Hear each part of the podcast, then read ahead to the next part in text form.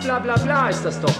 Alles bla bla bla ist das. Ich kann nur dazu sagen, wenn Sie flotte Sprüche hören wollen, dann müssen Sie nach München gehen. Wenn Sie flotten Fußball sehen wollen, dann sind Sie hier richtig. Eure scheiß Stimmung, das seid ihr doch dafür verantwortlich und nicht wir. Unser Scheich sind äh, 160.000 Fans. Jetzt sind jetzt die Fußballvereine die neuen Yachten. Wir haben viel über die Diversity-Binde geredet und letztlich schaffen wir das selber nicht quasi wirklich, wenn es wirklich um Werte geht, das umzusetzen. Ja, siehst du die Runde da? Und dann habe ich einfach spontan mal gesagt, Rudi, das wäre doch eigentlich was für dich. Wenn die Männer erfolgreich sind, dann leisten wir uns halt auch mal eine Frauenmannschaft. So, können wir jetzt dann zum, zum seriösen Teil kommen, oder? Du hast so einen nassen Helm auf.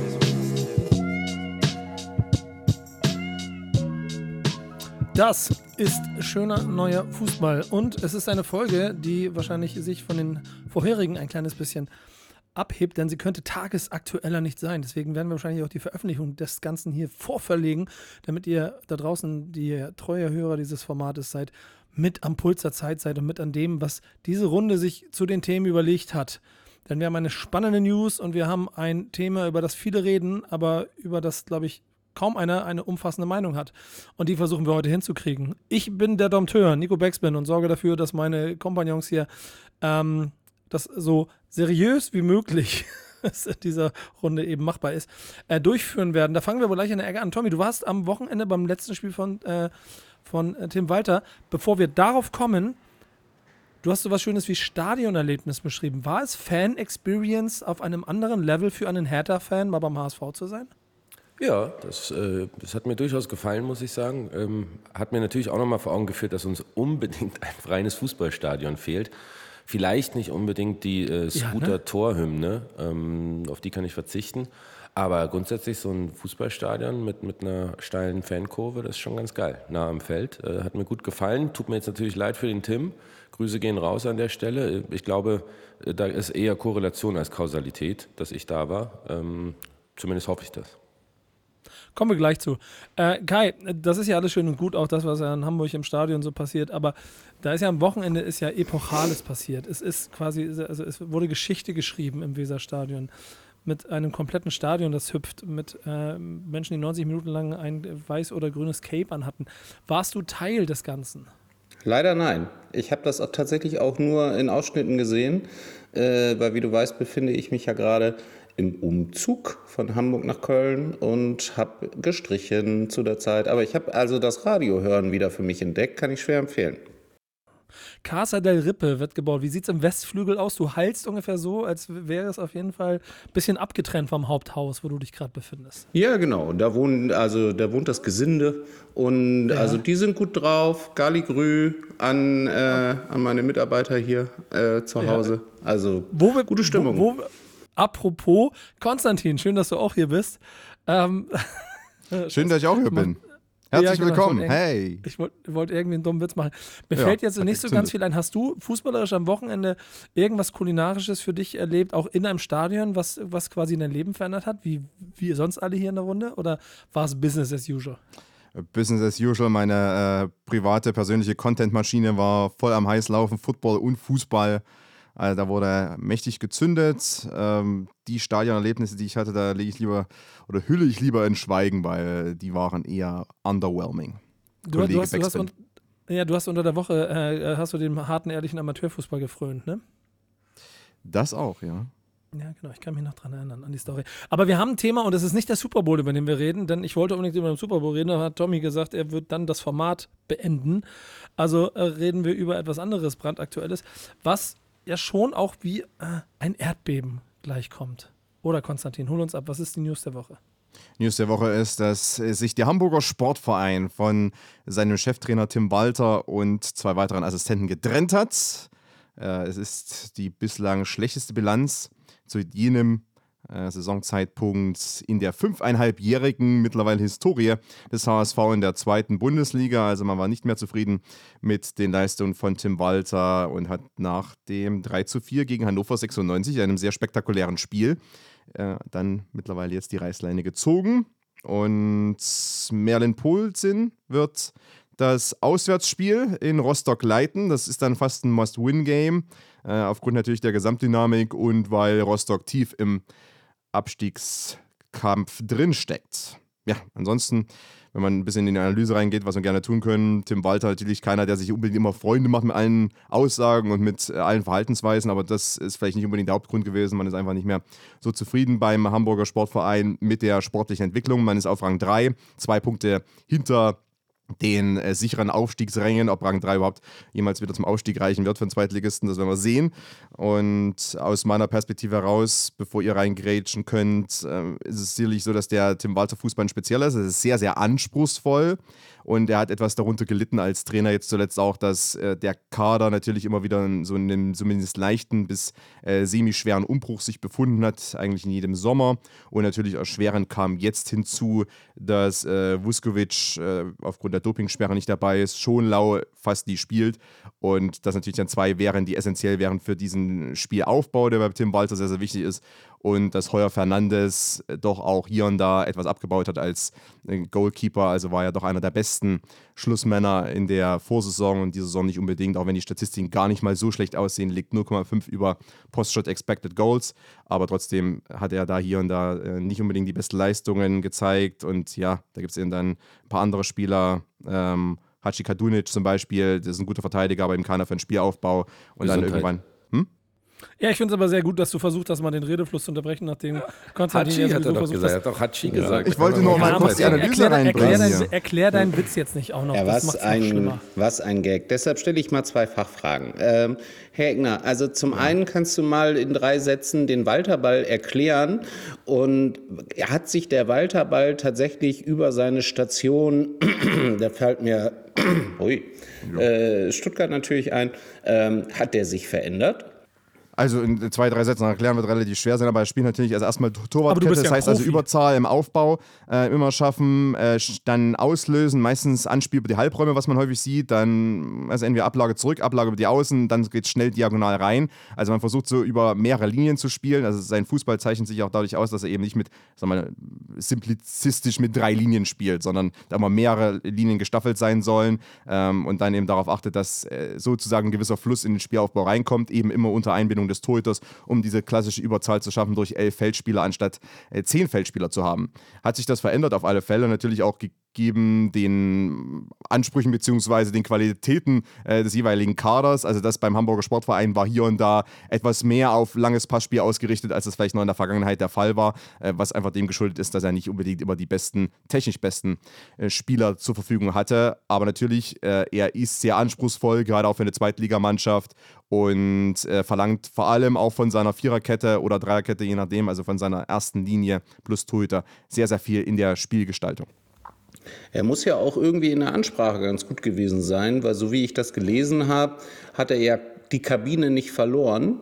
Und die Spieler hätten wohl bis zum Ende emotional sehr, äh, äh, wären ihm sehr zugetan gewesen. Hm, jetzt waren die natürlich irgendwie auch nicht ganz unerfolgreich, aber gemessen an der Einschätzung von der Kaderqualität, der ja, glaube ich, als bester der, der zweiten Liga gilt, äh, natürlich auch nicht erfolgreich. Ist das auch so ein Phänomen gewesen, was vorher so war? Weil dass, dass die Spieler immer sehr nah bei, bei Walter waren, das war ja so ein bisschen Mourinho-esk quasi. Also kann ganz schön einheizen. Also ich denke mal, der, äh, der äh, Tim Walter ist einer, der auch mal die Kabine verlieren kann aufgrund seiner sehr intensiven Art, aber kann auch einer sein, der so in Kloppo-Manier äh, seine Spieler durch Mauern rennen lässt. Ich glaube, ich kann mir auch so gut vorstellen, dass die Spieler weiter davon überzeugt waren, weil er ein offensiv denkender Coach ist, also dass sich auch sehr abhebt von vielen anderen Trainern in der zweiten Bundesliga. Da gibt es noch ein paar Ausnahmen. Christian Titz ist vielleicht einer, äh, der auch noch eher mit seiner Fußballphilosophie viele Spieler begeistern kann, weil die wenigsten äh, spielen vordergründig defensiv. Die meisten wollen schon offensiv spielen, nach vorn, viel Ballbesitz haben und äh, so ein Spiel auslösen, anstatt jetzt einfach nur auf Konter zu lauern und dann frustriert zu sein, wenn es nach 60 Minuten vorn keine Ballkontakte gibt. Und ich meine, er hat ja auch natürlich dahingehend Erfolg gehabt, dass die beiden besten Torschützen der zweiten Bundesliga äh, Hamburger Spieler sind. Also Klatzel natürlich sowieso und äh, Laszlo Benesch als Mittelfeldspieler auch mit elf Toren sehr erfolgreich. Hat jetzt die rote Karte gesehen gegen Hannover 96 in der Schlussphase. Also dahingehend ist es auf alle Fälle so, dass ich mir sehr gut vorstellen kann, dass die Mannschaft immer noch auf äh, seiner Seite war. Er hat vielleicht mit dem Hamburger Sportverein den besten Kader in der zweiten Bundesliga. Jetzt kommt das große Aber, was ich vorhin auch schon äh, mal gesagt habe. Schonlau hat vier Ligaspiele absolviert plus ein Pokalspiel und Mario Vuskovic ist äh, aufgrund der äh, Dopingsperre immer noch bis November raus. Und das wären eben zwei natürlich, die essentiell wären, konjunktiv, für gerade diese erste Linie, gerade diese Spielgestaltung. Und äh, mit Schonlau fehlt ja auch der Kapitän. Das hat sicherlich Tim Walter geschadet. Also wenn ich den Kader bewerte, muss ich die beiden ja fast rausrechnen zu einem gewissen Punkt. Äh, und so ein äh, Guillermo Ramos zum Beispiel ist eben ein bisschen der Wildcard. Also der kann sehr gut performen, kann aber auch eine absolute Vollkatastrophe werden. Ähnlich wie eben die Saison auch Daniel Heuer-Fernandes. Ähm, ich möchte mal kurz zwischendurch eine Frage stellen, die mir Tim, Tim wichtig ist, um Tommy reinzuholen, der mittlerweile, glaube ich, eingeschlafen ist an der Seite. Warum, du wolltest das ja zur News machen. Was ist denn für dich über die klassische News? Denn wir sind ja kein Podcast, der hier irgendwie News einfach macht, weil es eine News ist. Da ist ein Morgenspiel vorbei, weil dann sitzt da ein Trainer auf der Bank. Was ist denn für dich das, das, das Epische an dieser Situation eigentlich? Oder ist es der rein ähm, egoistisch subjektive Gedanke, okay, da wird ein Gegner im Aufstiegskampf sich maßgeblich verändern. Was ist es? Nee, Warum wolltest du das also, als News haben? Also letzteres ist es auf jeden Fall nicht, weil wir uns ja gar nicht im Aufstiegskampf befinden. So ehrlich muss man ja ganz, äh, muss man ja auch sein. Nee, was ich halt fand, ist ähm, bei aller Antipathie, die ich ihm gegenüber ob seines Verhaltens hatte, ähm, muss ich schon sagen, fand ich eigentlich immer geil, dass der so sein Spielsystem durchgezogen hat, den, den Walter-Ball, wie Kai es gerade mal so äh, laissez-faire getauft ja, so hat. nennt ihn ja jeder, ne? Ja. Ähm, ich fand auch cool, muss ich ehrlich sagen, dass man mal als Verein ähm, ein bisschen länger an einem Trainer festgehalten hat und das so ein bisschen auf Biegen und Brechen, weil irgendwie äh, ist es ja aktuell auch so oder eigentlich schon immer so, dass der Trainer so das schwächste Glied ist und schnell mal ausgetauscht wird. Insofern so diese Gesamtgemengelage zu sagen, nee, wir bleiben mal bei dem, plus der Typ zieht so seinen Spielstil durch, das fand ich eigentlich eher sympathisch und eher kopierenswert. Insofern ist das jetzt natürlich ähm, ja, irgendwie auch schade. Ähm, auf der anderen Seite, wie gesagt, ich bin jetzt kein HSV-Fan und jetzt auch nicht explizit Tim Walter-Fan. Ähm, aber sicherlich eine kleine Zäsur da in Hamburg und bin auch mal gespannt, wie man den ersetzen will. Gibt ja jetzt im Grunde auch ein, zwei spannende Trainer, die frei sind. Ähm, ich denke jetzt da vor allem an Steffen Baumgart, der da auch ein bisschen gehandelt wird, ähm, könnte da auch gut hinpassen. Aber das ist natürlich Spekulation und auf sowas lassen wir uns hier überhaupt nicht ein. Schade eigentlich. Ja, das ist dann am Ende auch Sache, äh, ja genau, das ist immer ein bisschen eine Sache von denen, die die aktuellen Formate machen. Äh, ich finde halt eine Sache, und deshalb finde ich es als klassische News hinaus gedacht, auf jeden Fall auch ganz spannend, weil es ja schon das Ende einer, muss man sagen, beim Ära beim HSV beschreibt, in der man, obwohl anhaltend Misserfolge gefeiert wurden, dieser Verein jetzt, glaube ich, drei Jahre an ihm festgehalten hat. Und das ist ja für den HSV so unüblich, wie es nur sein kann. Also gerade wenn man in den letzten 20 Jahren in der Entwicklung dieses Vereins guckt. Und er ja offensichtlich, was ja auch herauskommt, nicht die Kabine verloren hat, sondern Heimspiele mit vier Gegentoren. Das Problem ist ein bisschen auch in der zweiten Bundesliga, es gibt jetzt nicht ganz so viele Alternativen, was die Trainerposition betrifft. Und ich glaube, Tim Walter hat sicherlich mit seiner Philosophie mehr überzeugt als eben ein XY-Trainer, ähm, der vielleicht dann ja irgendwie ein bisschen Erfolg hat und dann mal ein bisschen weniger Erfolg hat und dann wieder ein bisschen Erfolg hat. Ähm, und ich meine, der andere spannende Trainer, abgesehen vielleicht, jetzt Würseler wird ja gern ein bisschen äh, gehypt natürlich beim FC St. Pauli, aber das ist natürlich dann kein Thema beim HSV. Der andere spannende Trainer der zweiten Bundesliga ist Christian Titz, der ja bereits HSV-Trainer war, der ja auch lange in der, sogar in der HSV-Jugend tätig war und natürlich dann äh, dadurch keine Rolle spielen wird bei ähm, irgendwelchen ja, Gedankengängen, die jetzt die Vereinsführung des HSV dann jetzt vornimmt. Und äh, sollte es Steffen Baumgart werden, wird spannend sein, weil Steffen Baumgart natürlich eine andere Art von Fußball spielt. Äh, vielleicht dann ergebnisstabiler, aber ob er dann die Mannschaft so schnell quasi umkehren oder umkrempeln kann, dass die dann seinen Fußball spielt und dann nicht den Anschluss verliert an äh, Kiel und St. Pauli, das ist natürlich auch ein großes Fragezeichen dahinter dann.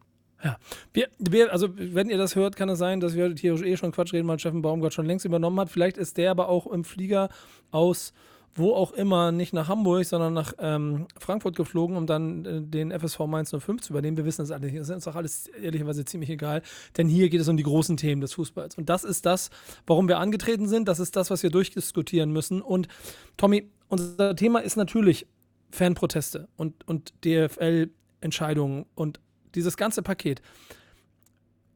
Fangen wir mal an. Du, du bist ja auch ein Mann des Volkes und du guckst ja in jedes Format. Du kriegst alles mit. Du weißt, wie da draußen gesprochen wird. In den VIP-Logen, genau wie in den Kurven.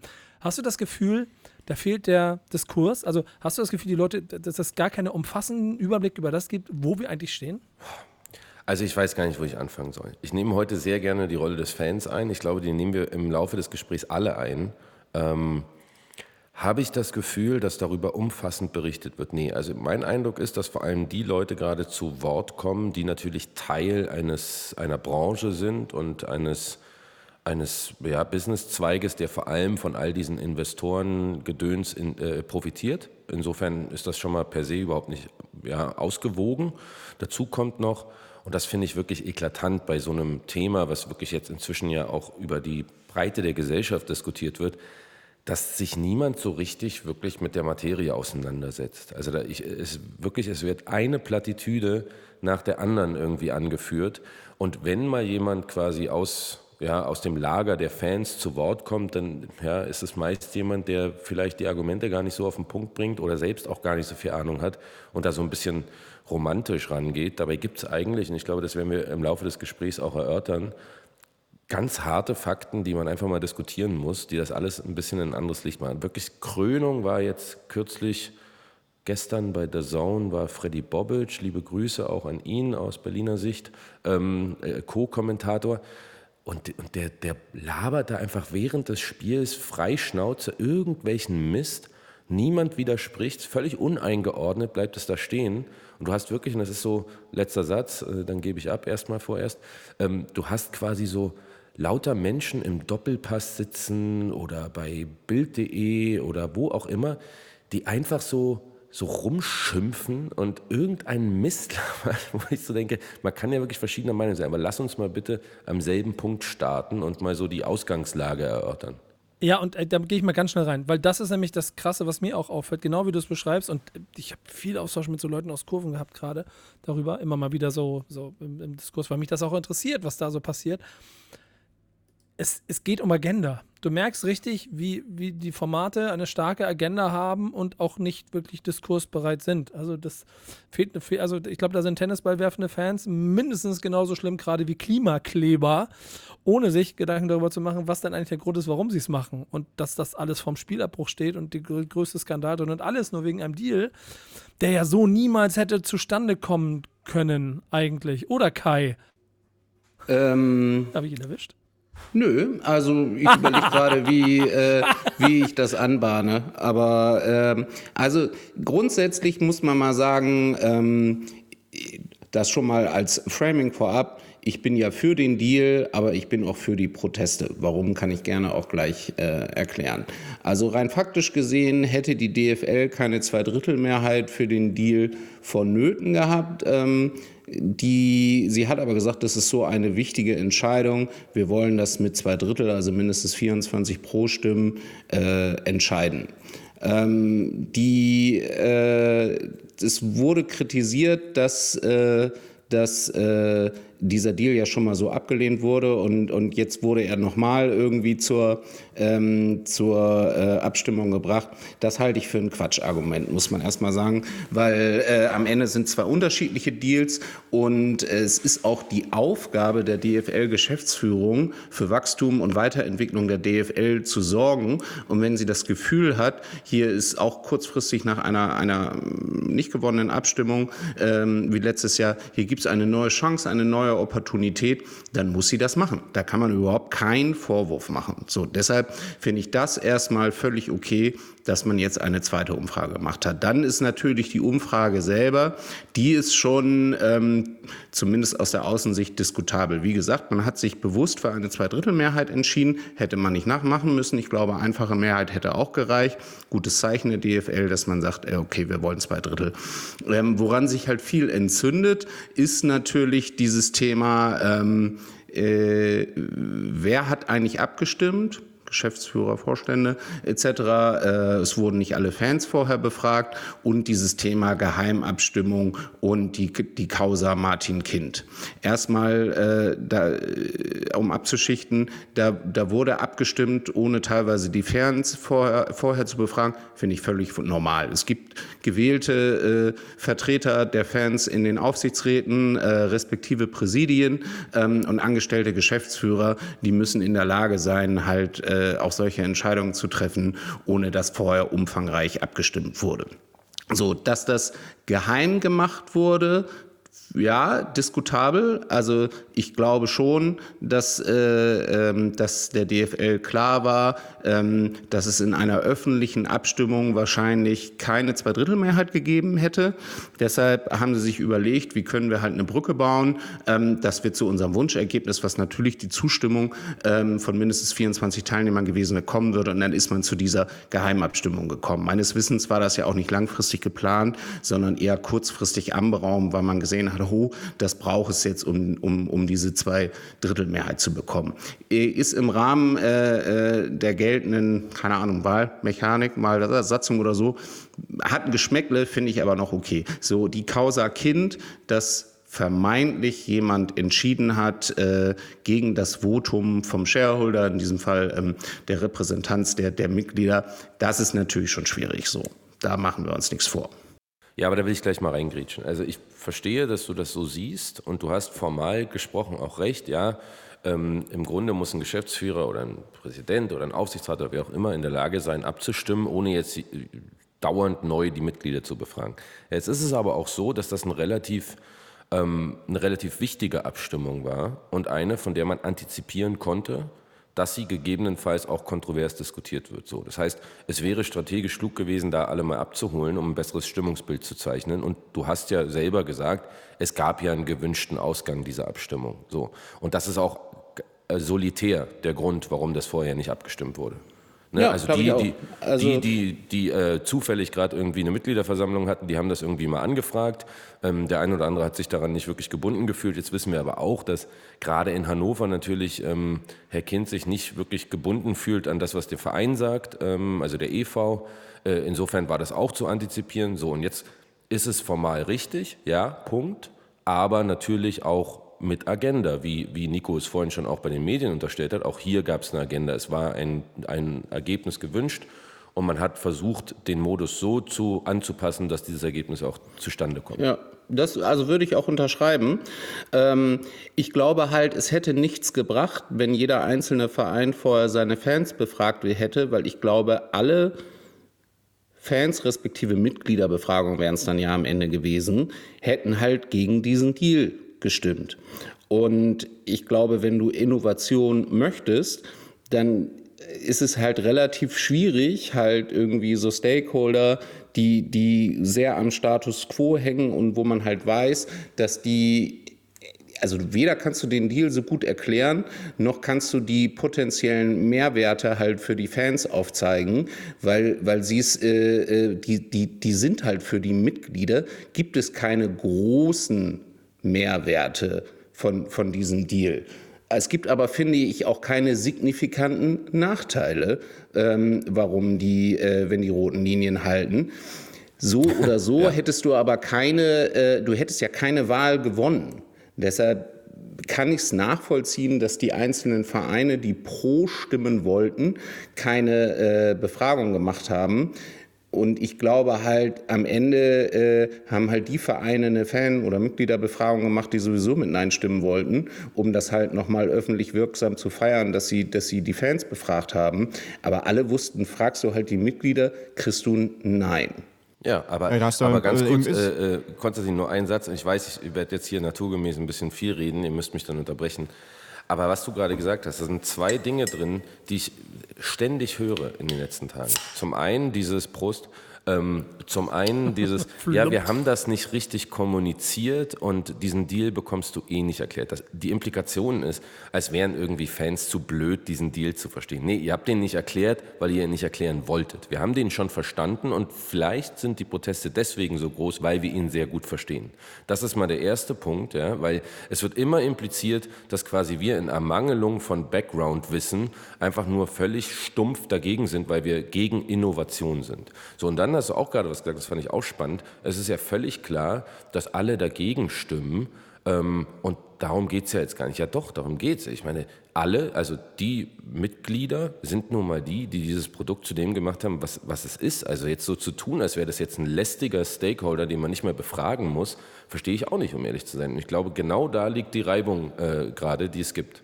Ist entscheidend ist, wenn du von Stakeholdern sprichst, äh, wer ist der Entscheidende? Also ich meine, dieses Stakeholder-Debatten, das geht ja dann meistens, dass es irgendwie fünf, sechs gibt und die sind irgendwie auf einer Augenhöhe. Das ist ja nicht der Fall.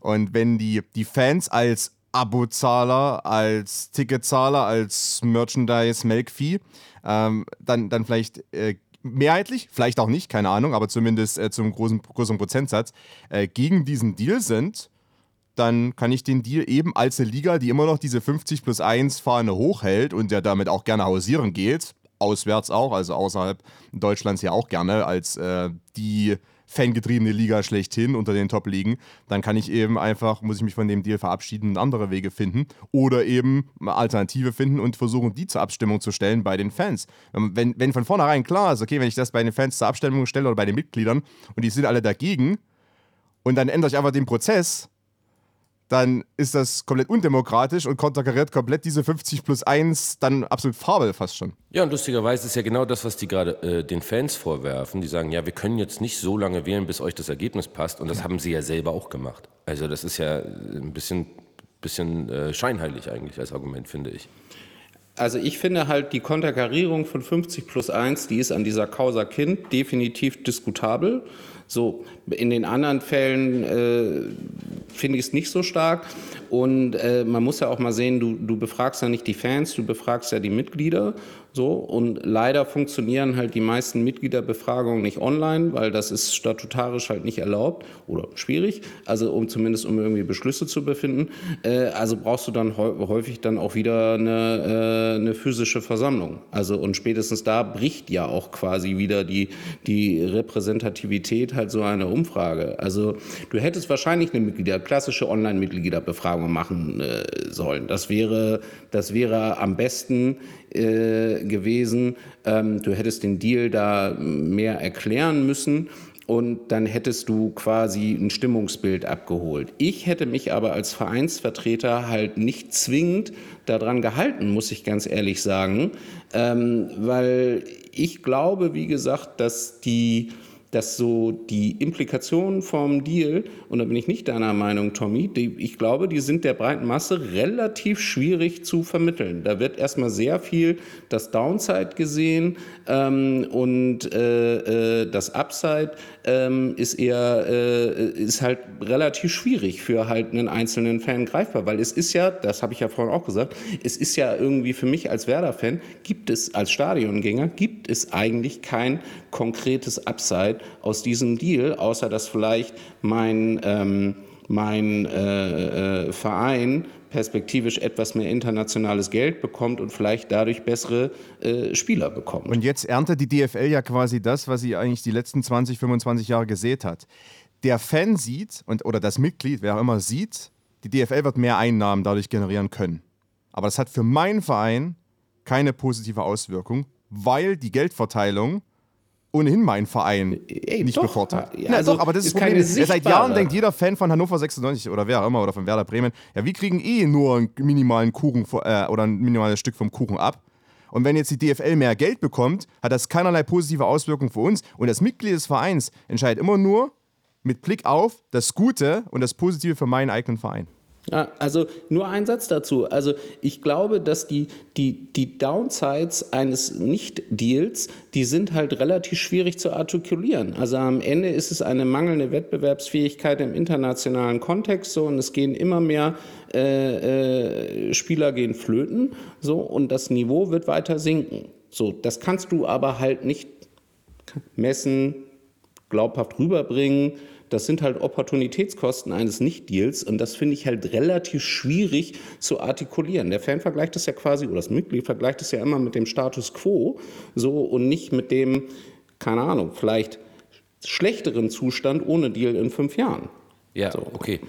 Äh, aber da ja, war ein Einwand, bitte. Ich will jetzt mal, mal ganz kurz eine Frage ja. zwischendurch. Nico, sag da auch mal was dazu. Ja, ja bitte. Nur ja, ehrlicherweise finde ich es total schön gerade, dass ich so, so, so äh, euch zuhören kann, weil ich selber hier noch lerne und die Diskussion ja schon angericht geführt wird. Aber ähm, der Punkt mit Wettbewerbsfähigkeit, internationaler Vergleich, die besten Spieler oder so, auch dort gibt es ja nicht wenige Fans, die halt auch die Meinung vertreten, dann halt in die Regionalliga, bevor wir Geld nehmen und unser ja, und, Verein nee, verkaufen. aber Nico, Ja, sorry, sorry, da wollte ich gerade rein. Da wollte ich nämlich gerade rein. Es ist selbst von den ja, Leuten, die das ich wollte nur eine. Überleitung machen, damit du weitermachen kannst. Ja, ja, nee, aber das ist ein guter Punkt, weil selbst die Menschen, die das jetzt äh, bräsig im Doppelpass oder auf Bild TV oder wo auch immer verteidigen, diesen Deal, faseln immer irgendwas von, naja, wollen wir jetzt da international mithalten oder nicht? Ich habe jetzt mit Absicht eine schlechte Mario Basler ähm, Imitation gemacht. Ähm, Seien wir doch, also das ist Ich doch völlig absurd. Was wollen wir mit dieser fucking Milliarde? Was wollen die mir erzählen, dass wir jetzt plötzlich äh, mit der Premier League in der Champions League competen können, weil wir irgendwie hier eine Milliarde von irgendwelchen saudi-arabischen Staatsfonds bekommen? Das ist doch völlig illusorisch. Wir wissen genau, was mit dem Geld passieren soll. Dadurch wird kein Superstar, kein sonst was für ein Kader äh, plötzlich in die Bundesliga wechseln.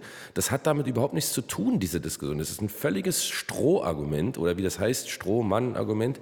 Ähm, so, so zu tun, als würde dieser Deal uns plötzlich befähigen, wieder international wettbewerbsfähig zu sein, ist völliger Bullshit. Und die das internationale. Wettbewerbsfähigkeit dreht sich doch dann wieder ohnehin nur um vier, fünf Vereine, machen wir uns nichts vor. Ne? Also auch da ist wieder der, wir hatten Aber letzt, nicht in der letzten Folge, warte mal ganz kurz, das aber in der das. letzten Folge haben wir über Werder Bremen gesprochen, Tommy, und da haben wir darüber gesprochen, dass der in- internationale Wettbewerb sowieso nicht wichtig ist und internationale Wettbewerbsfähigkeit, glaube ich, ist auch nicht so ein riesiges Thema, klar, irgendwie auf dem mittleren Transfermarktsegment, aber da wird man als Bundesliga so oder so weiter Ja, attraktiv übrigens, bleiben. die DFL ist auch die zweite Liga, ne? Und- so. Also es geht hier nicht nur um Das internationale sowieso, auch da gibt es natürlich einen internationalen Transfermarkt. Trotzdem glaube ich, dass die Wettbewerbsfähigkeit da nicht unbedingt eingeschränkt wird. Nur das Timing ist natürlich ohnehin schlecht. In einem Jahr, in dem Harry Kane in die Bundesliga gewechselt ist und Bayer Leverkusen aus relativ wenig Mitteln wahrscheinlich eines der besten äh, Teams Europas ist.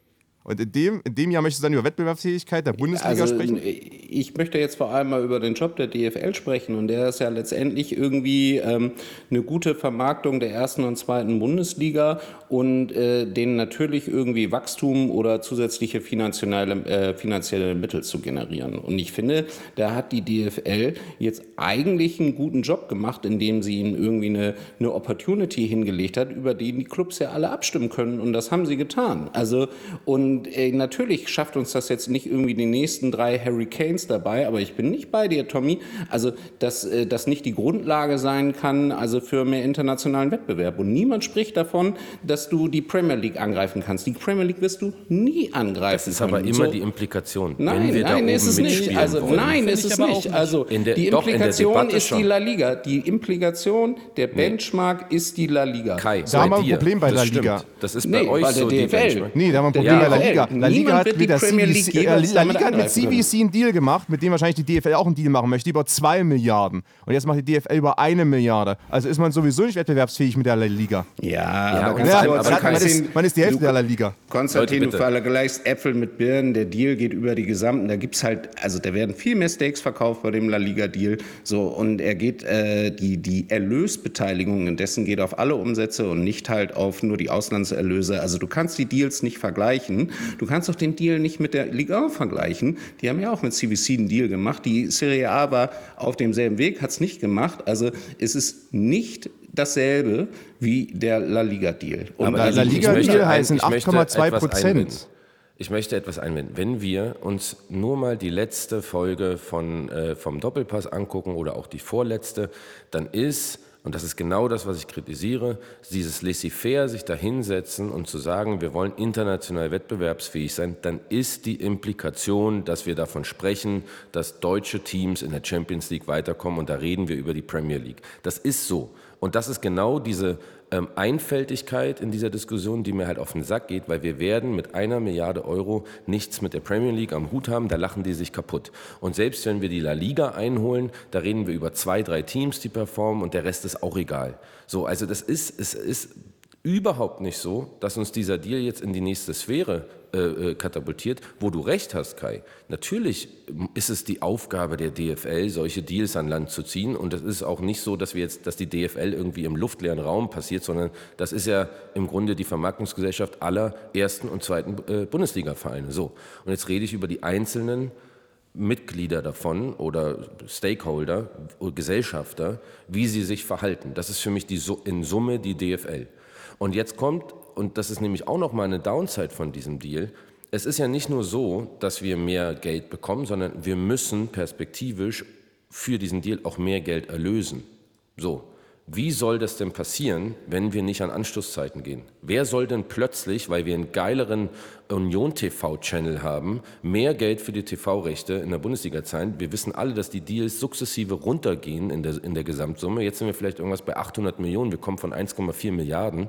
Wo soll denn plötzlich dieses Geld herkommen, wenn wir nicht mehr Spiele vermarkten? Also diese rote Linie Anstoßzeiten, wen wollen die für dumm verkaufen? Natürlich ist das die erste, die sie einreißen werden. Ja, also den Punkt, den würde ich gerne gleich gesondert diskutieren, weil den finde ich nämlich auch, also da bin ich auf deiner Seite, der ist, der ist schwierig. Aber also, womit ich vorab mal einmal kurz aufräumen möchte, also der, also natürlich werden wir mit dieser Milliarde nicht die, die Premier League irgendwie ähm, den, den, den Anschluss erreichen, weil die Milliarde geht ja auch nicht an die Clubs. Ne? Das war ja der alte Deal. Diese Milliarde wird jetzt sukzessive investiert, um in die internationalen TV-Erlöse über 20 Jahre, so lange geht ja, glaube ich, der Deal, hoch zu, zu jessen. So, und also ich habe die Zahlen nicht genau im Kopf, aber ich glaube, die La Liga kriegt das Vierfache von dem, was die DFL per Anno bekommt. Also stell dir mal vor, du kriegst halt irgendwie die, die, die internationalen Mediaerlöse über mehr internationale Präsenz, dafür soll ja das Geld, äh, das Geld maßgeblich aus, äh, ausgegeben werden, jetzt von, ich sag mal, 200 auf 500. So, dann hast du über fünf, über in fünf Jahren bist du bei diesen 500. Dann hast du 15 Jahre lang 300 Millionen Euro mehr äh, in der Kasse als, als heute. Und dann redest du eben nicht über eine Milliarde, sondern dann redest du halt in Summe über viereinhalb Milliarden. Das ist natürlich der Business Case, der dahinter steht. Und davon musst du wiederum natürlich 8 Prozent abgeben. So, aber dann war es gut investiertes Geld. Deshalb ist erstmal so darüber zu sprechen, hey, mit dieser Milliarde kann die DFL ja gar nichts machen oder die Lücke schließen, ist, ist einfach ein falsches Framing. Ne? Okay, Sondern aber diese Milliarde so wird ja machen, eingesetzt, um eher 5 Milliarden halt irgendwie over time aus den internationalen TV und hoffentlich auch Sponsoring-Erlösen zu enablen. Und damit kannst du schon zumindest die Lücke zur La Liga schießen. Das ist das Ziel. Die okay, Premier aber dann lass uns mal, wir, wir, haben ja, wir haben ja gesagt, dass wir uns ein bisschen daran stören, dass es so ein bisschen oberflächlich diskutiert wird alles. Dann lass uns doch jetzt mal hier die, die aufklärerische Plattform sein. Was machen wir denn jetzt ganz konkret? Genau. Also, wir bekommen diese Milliarde.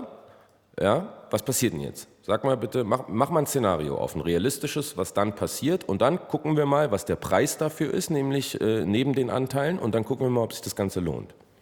Ja, ich weiß natürlich, auf was du hinaus möchtest, aber äh, wir können ja mal anfangen. Ich habe mir, äh, ich hatte mir doch so schön, die Sportschau hat so einen schönen Artikel.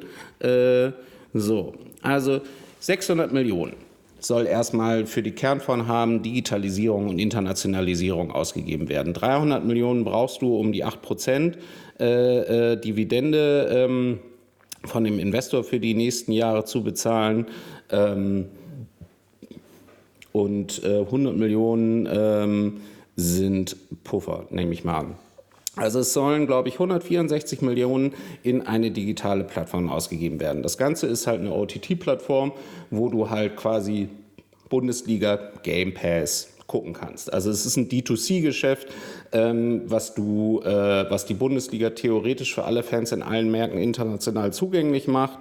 Ähm, das ist äh, per se sind D2C-Umsätze jetzt nicht diejenigen, die du, ähm, äh, die, die jetzt diesen Business Case, glaube ich, irgendwie äh, ganz nach oben bomben werden. Aber du hast vor allem in den Verhandlungen mit den TV-Partnern eine Alternative, dass du immer sagen kannst, wenn du mir nicht Summe X bezahlst, so dann spiele ich es halt über meine D2C-Plattform aus. Das ist schon mal nicht so schlecht.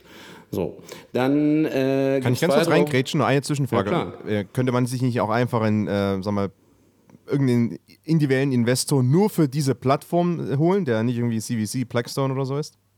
Ja, die, die, Plattform kostet ja nichts. Also eine, ja, eine, eine, eine OTT-Plattform aufzubauen, keine Ahnung, kostet 5000 Euro. Also am Ende brauchst du die Kohle halt, um, äh, um, um halt diese Plattform zu bewerben und da halt Reichweite irgendwie drauf zu Ja, darf, aber warum könnte man dafür, für die Bewerbung eben meinetwegen, aber nur naja, für diesen einzelnen ja, Partikularpunkt, warum könnte man nicht da äh, einen Weil du es halt nicht selber in der Hand hast und die DFL hat das ja auch partiell schon mit One Football in Brasilien äh, probiert, wo sie halt, also One Football hat, bringt ja schon mal die Reichweite mit ähm, in Brasilien mit 9 Millionen Usern oder so und hat da einzelne Spiele drauf übertragen, aber der Business Case geht halt nicht aus. Also, weil du halt selber die Plattform nicht hast, du hast die Daten nicht, das ist ja schon ein sehr elementarer Faktor.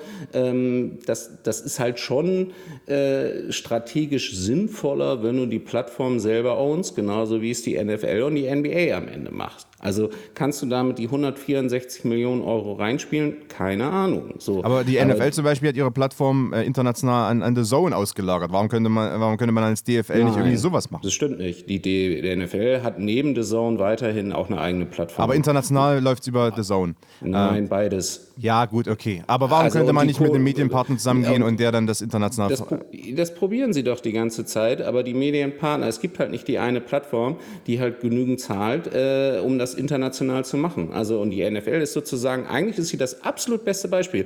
Die haben eine eigene internationale Plattform, wo sie halt riesige Mediaerlöse drüber erzielen. Zu, dazu geben sie es in einzelnen Märkten, übrigens nicht in allen Konstantin an the Zone, und sie geben es zusätzlich noch ans lineare Fernsehen. Das ist, das ist gutes, wirklich Portfolio-Management im, im, bei den TV-Rechten.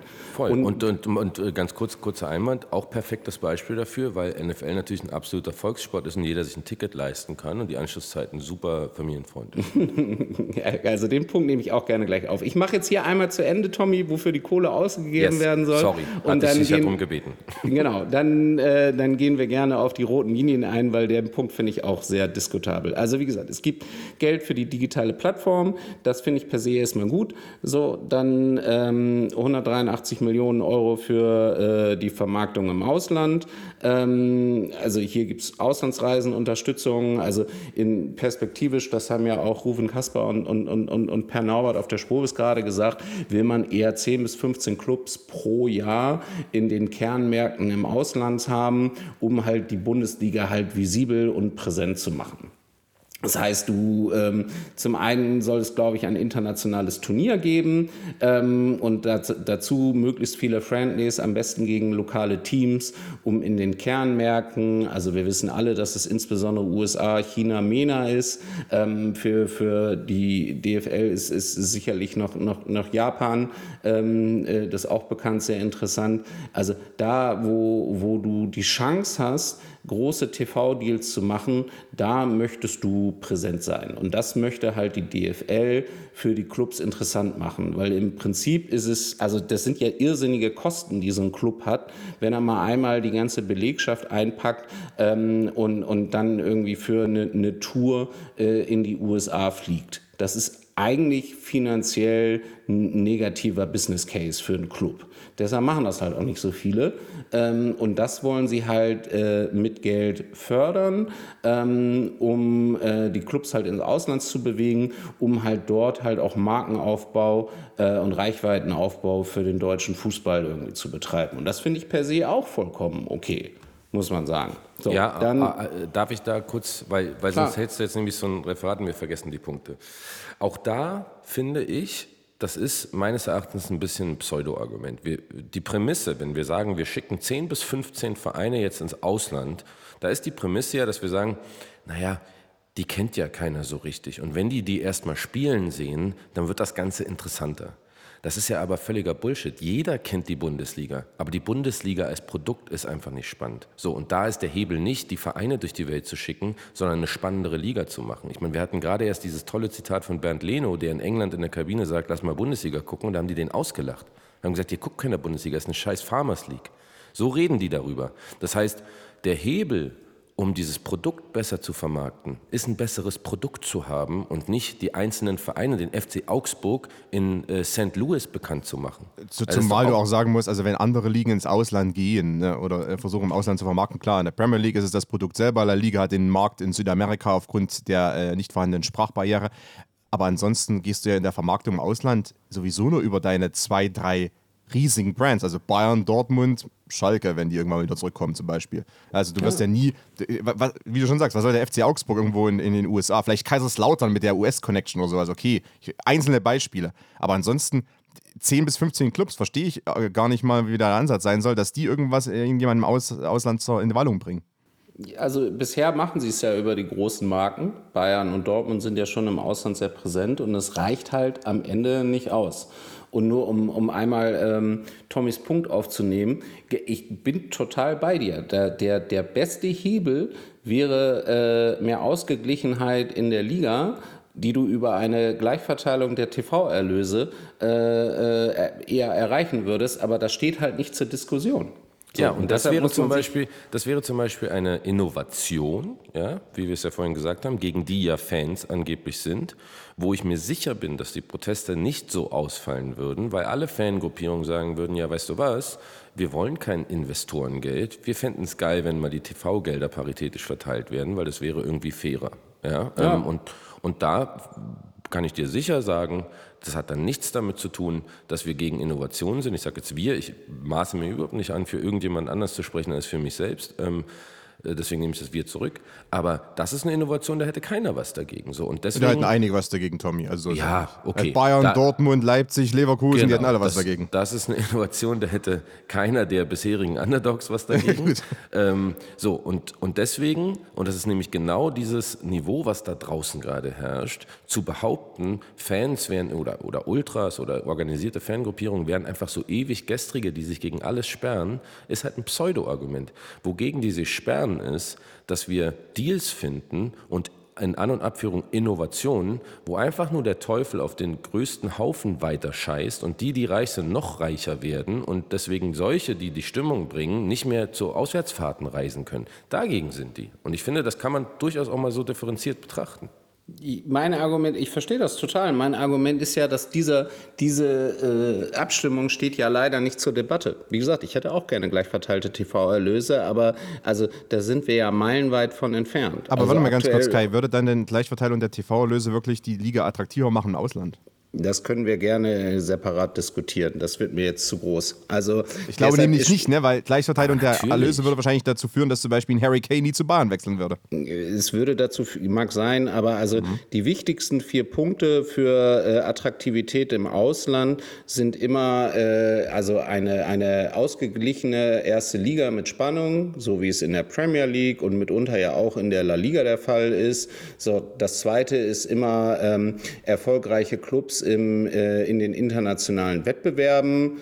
Ja, ist jetzt bei Deutschland auch überschaubar, aber geht noch. Das dritte sind halt Local Player. So, also das ist zugegebenermaßen in Deutschland, zumindest in einigen Märkten, USA und Japan ähm, vor allem sehr gut. Und das vierte ist halt eine erfolgreiche Nationalmannschaft. Ne? Also ähm, das ist jetzt eher schwierig. Aber auch die Spannung in der Premier League, sorry, dass ich irgendwann mal reingrätsche, aber es ist ganz lustig, dass wir das heute alles so tun. Ähm, zum Beispiel die Spannung in der Premier League ist ja dann auch eher so, ne? Top 4, mittlerweile ein bisschen breiter. La Liga ja, ist Barca, ja, Barca immerhin, Real. Immerhin wollte ich gerade sagen. Also das reicht ja aus. Aber diese vier Hebel mehr Spannung in der Liga, internationale Wettbewerbsfähigkeit in den UEFA-Wettbewerben, äh, Local Player äh, und, und, und erfolgreiche Nationalmannschaft, die stehen halt leider aktuell jetzt hier nicht zur Diskussion. Ja, da kann man drüber stellen, muss man nicht eher da irgendwie, äh, äh keine Ahnung, investieren oder was machen.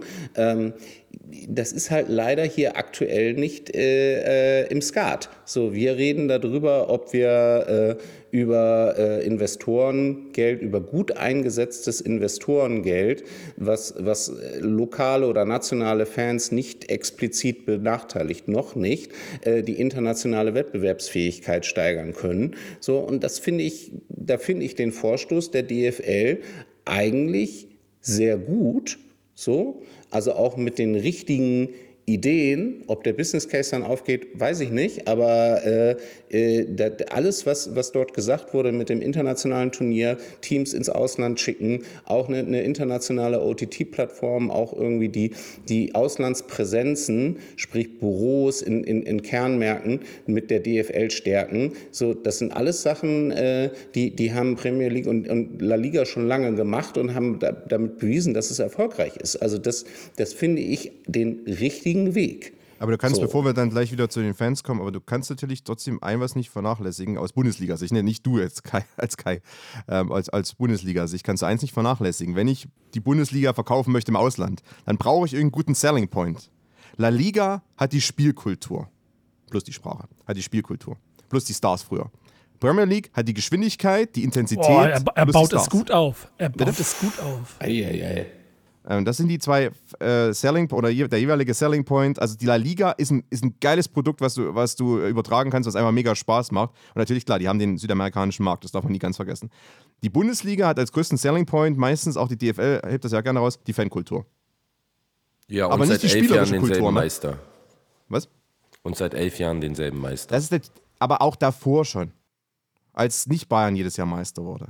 Trotzdem war ja. es ja nicht, dass die Bundesliga jetzt irgendwie die attraktivste Liga Europas war, seit wenn die Bayern in der Champions League ganz vorne mit dabei waren oder Dortmund mal irgendwie was gewonnen hat. Das Problem ist, dass die, dass die Bundesliga als äh, irgendwie nett, ist cool anzusehen. Die Stadien sind sauber, die Fans machen Stimmung, aber wenn du dir die Spiele anschaust, äh, defensiv ja. geprägter Fußball, viele Teams äh, pressen lieber gerne, als sie nach vorn spielen. Es gibt jetzt nicht irgendwie eine distinkte Spielkultur. Und das dann an den Mann oder an die Frau zu bringen im Ausland, die sich dann vielleicht doch nicht ganz so immer um die Fankultur scheren, weil sie das sowieso nicht wahrnehmen können, weil sie am Fernsehgerät oder ähm, irgendwie auf dem iPad sich das Ganze schauen, ist natürlich dann auch schwierig, im Ausland da wirklich dann die Leute in Wallung zu bringen. Ja, das ist ja auch das, also ich mag ja den USP der DFL total gerne, weil ich halt auch ein Stadionkind bin, aber face to face, also wegen dieser uniken Stimmung, den Stehplätzen, den Pyro und sowas, äh, machst du halt keinen besseren TV-Deal. Weil genau wie du sagst, also in China, USA oder so, du kriegst ja gar nichts davon mit. Ja, und ein, ein Einspruch bitte nochmal. Also wie kann sich die DFL eigentlich überhaupt erdreisten, das als USP zu nehmen? Weil das sind doch alles nur so ewig gestrige Selbstinszenierer, die Tennisbälle werfen. Und jetzt halten sie da plötzlich als USP hin. Ich mag Sarkasmus, Und das ist doch auch die Verlogenheit dieser ganzen Diskussion. Ich überspitze das jetzt natürlich mal.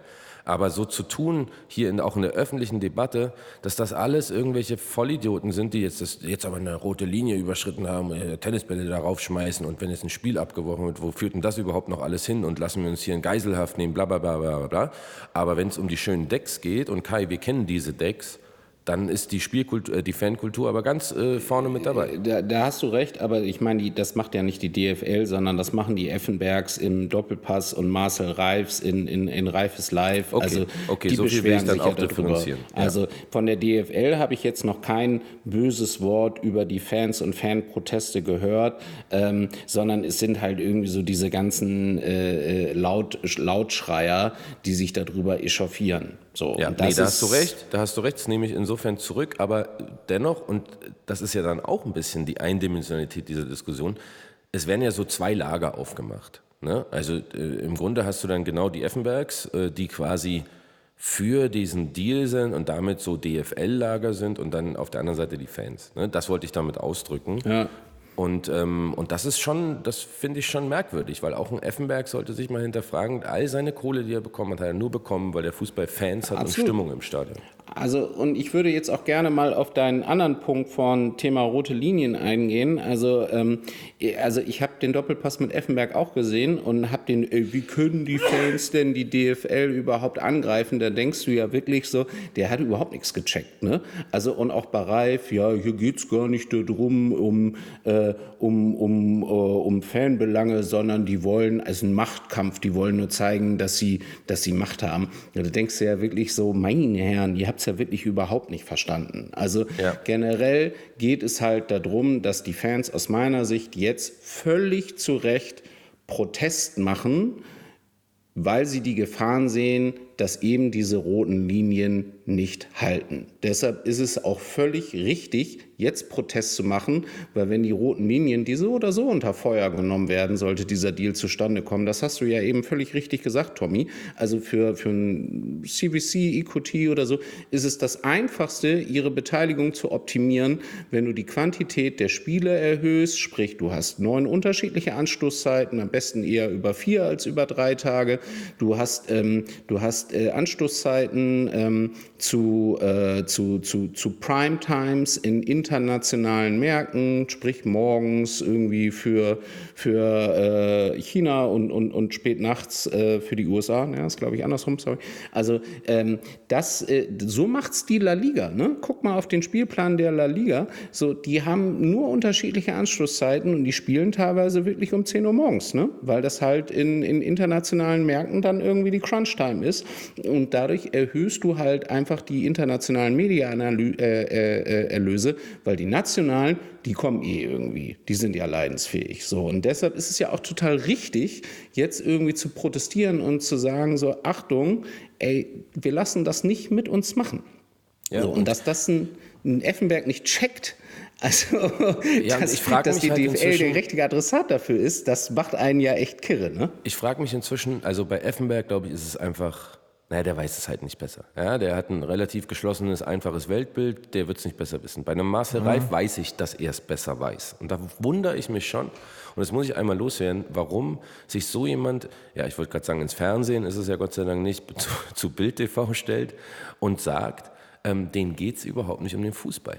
Wo ich mir denke, Digga, Doch, das, sind, das sind Menschen, denen geht es ausschließlich um Fußball. Ja. Denn, guess what, deren Leben dreht sich von morgens bis abends um Fußball. Wenn die nicht im Stadion sind, planen die ihre Auswärtsfahrten, planen Choreografien, engagieren sich im Verein, sind, haben eine Gruppendynamik, die übrigens auch einen soziokulturellen Wert hat. Ja, also diese ganze Ultraszene ist nicht einfach irgendwelche Pyrospacken, sondern das ist auch einfach eine wichtige Bewegung für, für Menschen, für junge Menschen, die irgendwie auch einen Halt suchen oder eine, eine Gruppendynamik brauchen. All das wird völlig ausgeblendet und dann wird einfach mal so rausgehauen und das auch noch dann irgendwie multipliziert von irgendwelchen komischen Kopfnickern, die da mit im Studio stehen und sich als Kulisse Tennisbälle aufs Pult gelegt haben, diese Vollidioten, dann sagen die, denen geht es nicht um Fußball. Und wirklich, das bleibt jetzt seit Wochen unwidersprochen Außer ja. wenn mal Philipp Köster sich mit seinem 56K-Modem einwählt, wobei ich ihm inhaltlich wirklich nochmal Props geben muss, dass er da Gegenrede gehalten hat, bleibt einfach unwidersprochen in diesen ganzen Medien da stehen. Gut, da muss man Und natürlich ich verstehe das nicht. Ja, das, ist relativ leicht zu erklären. Ich meine, Tommy, du weißt natürlich, woran es liegt. Also ähm, abgesehen vielleicht jetzt von einzelnen Akteuren, wo man nie weiß, welche Nähe die zu wem haben und so weiter und ob das da wirklich nur ähm, eingegrenztes Weltbild ist oder eventuell sogar eine getriebene Agenda. Also ich würde da niemand äh, zu kurz verkaufen im Übrigen. Aber die Sender selber, ich meine, die sind hier in, einer, in einem Zwiespalt, äh, der nicht so einfach zu lösen ist. Es geht um neue Medienrechtsausschreibungen, da ist fast jeder Sender interessiert daran. Man muss sich gut mit der DFL stehen, man braucht die Partnerschaft mit der DFL auch in der Zukunft.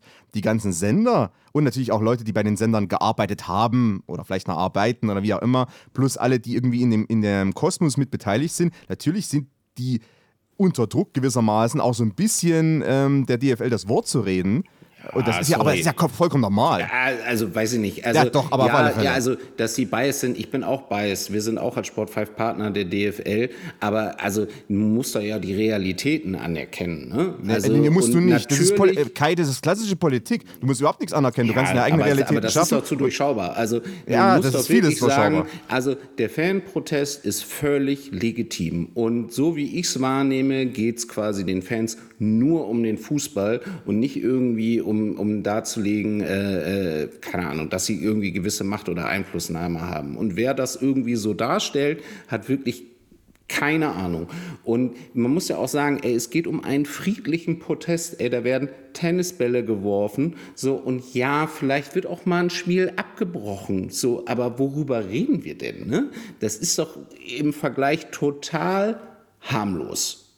So. Und es hat immerhin dazu geführt, dass wir definitiv mehr öffentlichen Diskurs haben.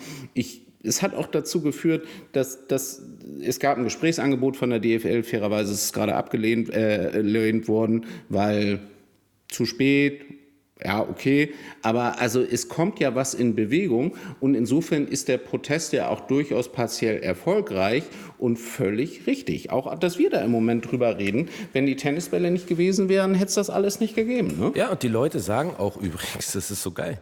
Ich weiß noch, bei den ersten Protesten, als wir, ich meine, Hertha hat ja als erste so ein bisschen den Bogen überspannt, will es jetzt gar nicht so Hertha-zentrisch machen, aber äh, wo sie quasi, ich glaube, was waren es, 32 Minuten das Spiel unterbrochen hatten.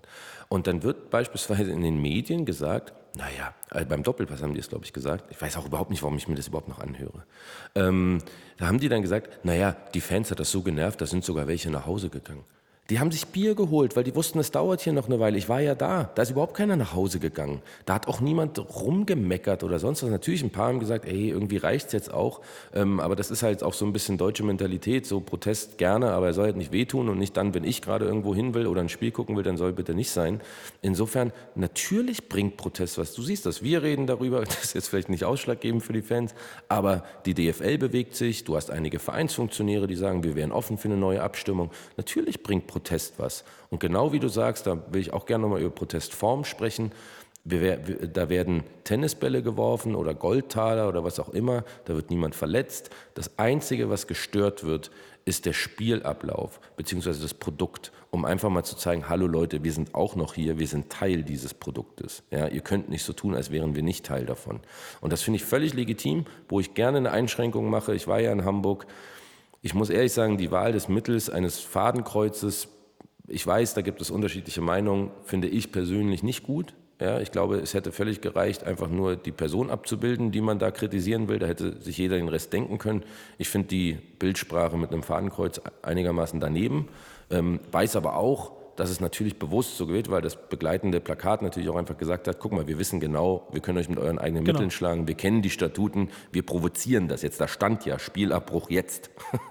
also ne, insofern. Ähm ich, ich, glaube, das, das, muss man, das muss man in dem Zusammenhang, glaube ich, voll betonen, dass dieses Fadenkreuz, habe ich da von der Kurve nicht genutzt wurde, um ein Fadenkreuz zu machen, sondern weil sie damit die, auf die Statuten hinweisen wollten und den Spielabbruch vorbereitet haben. Ist dennoch ein geschmackloses Stilmittel, muss ich sagen, aber genau, es, es hat einen anderen Hintergrund ja, und auch damit kann man sich auseinandersetzen was aber auch nicht getan wird. Und zumal, Tommy, wenn du sagst, dass jetzt äh, manche zum manche zum Bier holen gegangen sind äh, oder auch nicht. Also das ist ja selbst auch wieder so ein Punkt. Ne? Es kann auch sein, dass es ein paar auf der Haupttribüne oder auch auf der Gegentribüne oder wo auch immer im Stadion gibt, die sagen, nee, ich finde den Protest blöd, ich will ihn nicht haben, ich bin für den Deal oder ich bin zumindest gegen den Protest. Das wäre auch vollkommen verständlich und vollkommen okay. Also ich fände es sogar fast schlimmer, wenn jetzt einhellig alle im Stadion einer Meinung wären, muss man auch mal dazu sagen.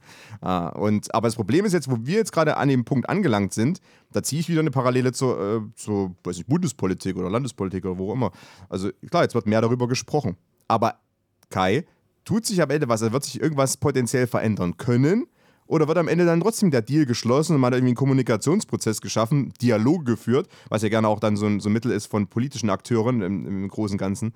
Ähm, oder tut sich wirklich was verändern? Weil das sehe ich momentan noch nicht, weil äh, man müsste eigentlich als DFL komplett zurücktreten von allem und sagen, okay, äh, die Verhandlungen sind auf Eis gelegt und wir lassen es erstmal für den Moment bleiben. Ich glaube, dass das gar nicht das Ziel des Protestes unbedingt sein muss. Also ich glaube, dass der Deal äh, äh, also nicht deswegen scheitern wird. Er ist ja noch nicht da. Er kann immer noch irgendwie aufgrund von anderen Themen irgendwie scheitern, weil man sich nicht einigt oder so.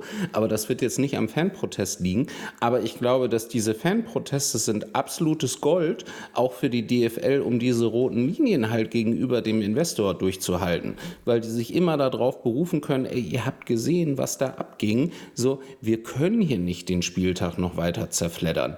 Wir können nicht den Modus mit Playoffs machen. Wir können nicht irgendwie Pflichtspiele äh, äh, international austragen, weil dann gehen uns hier die Fans auf die Barrikaden. Das ist ja für die wirklich Futter in der Argumentation gegen den Investor, wenn der quasi nach zwei, drei Jahren sagt, hey Freunde, der Business Case, den wir damals irgendwie zusammen aufgestellt haben, der kommt ja jetzt vielleicht doch nicht oder so. Also ich weiß, wir haben was anderes ursprünglich vereinbart, aber wir müssen da jetzt noch mal ran. Und jeder, der mal mit Private Equity Firmen zusammengearbeitet hat, der weiß ganz genau, deren Geschäftsmodell ist Druck machen. Das ist nicht so, dass die initialen Deal verhandeln und sich dann hinlegen und sagen, ja, das wird schon irgendwie passen. So, so die werden laufend probieren, diesen Deal zu optimieren und natürlich werden die die roten Linien unter Feuer nehmen.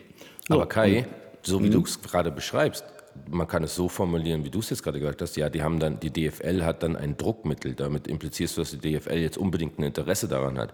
Ich würde sagen, natürlich bringt der Protest insofern was, als dass sich so ein CVC oder wie sie alle heißen, schon genau anguckt, was da gerade passiert und sich vielleicht grundlegend überlegt, ob sie da überhaupt noch Bock drauf haben. Das wollte ich nämlich dich fragen, Kai, ob das überhaupt, also aus deiner Erfahrung heraus, äh, weiß nicht, ob jetzt mit den konkreten Firmen, äh, ob das die Macher von Blackstone und CVC, die ja in der Endauswahl sind, ob die das überhaupt schert, weil ich meine, also die Investmentwelt ist schon nochmal eine andere und die hat normalerweise auch nicht mit derartigen Massen an Fans zu tun. Also meine These ist nein, aber ich weiß es natürlich nicht. Die kriegen das auch schon mit und vielleicht haben die auch im Hinterkopf schon, dass sie sagen so, ja, ja, wir steppen jetzt mal in diesen Deal rein und wir müssen der DFL die roten Linien zugestehen, aber eigentlich ist unsere Agenda, dass wir so viel Druck machen, dass diese roten Linien ganz schnell unter Feuer kommen und die werden schon irgendwann fallen. So kann sein. Also und vielleicht sehen sie, hm, also das scheint wohl doch schwieriger zu sein äh, und dadurch ist dann auch mehr, mehr Risiko im Deal drin.